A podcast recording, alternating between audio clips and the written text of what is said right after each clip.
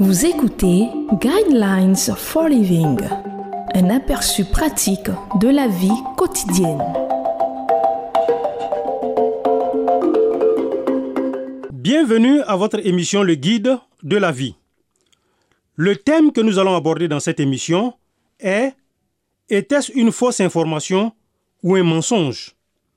Le verset qui va servir de base à notre méditation de ce jour est Colossiens chapitre 3 verset 9 qui dit Ne vous mentez pas les uns aux autres, car vous êtes dépouillés du vieil homme et de ses manières d'agir. Prenez par exemple le professeur Joseph Ellis, un lauréat reconnu pour l'exactitude historique de ses ouvrages. Les salles de cours d'Ellis étaient toujours bondées. Les étudiants raffolaient de ses témoignages personnels de rencontres avec l'ennemi sur le champ de bataille.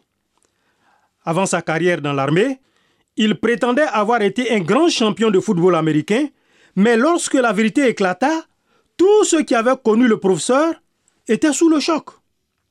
Ellis avait monté de toutes pièces cette histoire de champion de football américain, ainsi que tous ses témoignages de guerre et ses exploits au combat.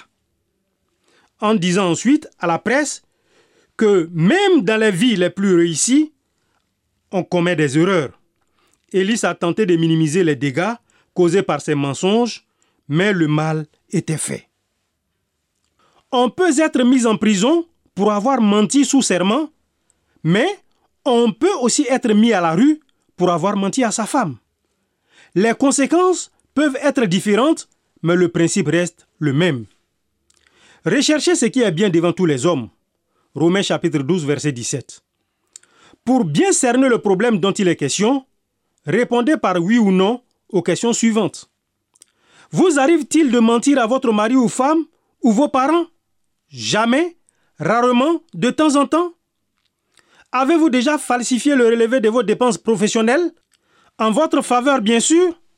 Avez-vous déjà dit à votre employeur que vous étiez malade alors qu'en réalité, vous vouliez simplement un jour de congé? Exagérez-vous un petit peu les faits lorsque vous parlez de vos accomplissements? Avez-vous déjà omis de mentionner certaines informations sur le CV remis à un employeur potentiel? Rendu une déclaration fausse ou trompeuse à un assureur?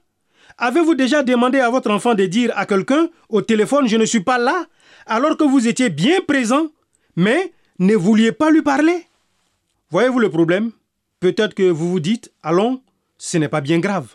Tout le monde le fait de temps en temps. Toutefois, la réalité est que vous n'êtes pas tout le monde. Et vous ne choisissez pas seulement de dire la vérité ou de la modifier, mais vous faites aussi face aux conséquences de vos décisions.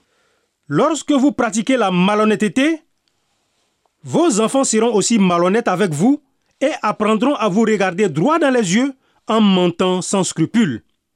Avec de l'entraînement, ils deviendront même meilleurs que vous, une réalité qui a de quoi faire peur. Dans le passé, les gens qui mentaient étaient très tendus et crispés. Les muscles de leur visage étaient contractés et leurs yeux se plissaient. Plus maintenant. Ils ont fini par maîtriser l'art à force de le pratiquer. Ne tombez pas dans les sables mouvants du mensonge qui ne cesse de vous enfoncer toujours plus bas. La Bible nous appelle à dire la vérité dans l'amour. Et si vous ne pouvez pas dire la vérité dans l'amour, alors dites simplement la vérité.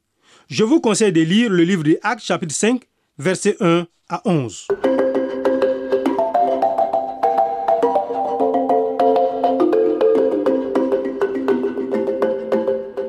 Vous venez de suivre Guidelines for Living.